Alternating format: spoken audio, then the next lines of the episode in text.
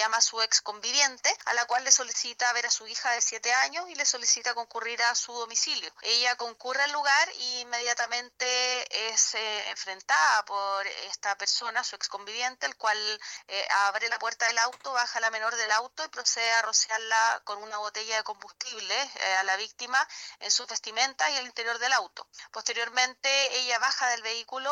vuelve a rociarla con combustible, con un encendedor en la mano amenazándola con que la quemaría. aprovechando un minuto de descuido, la víctima logra huir con la menor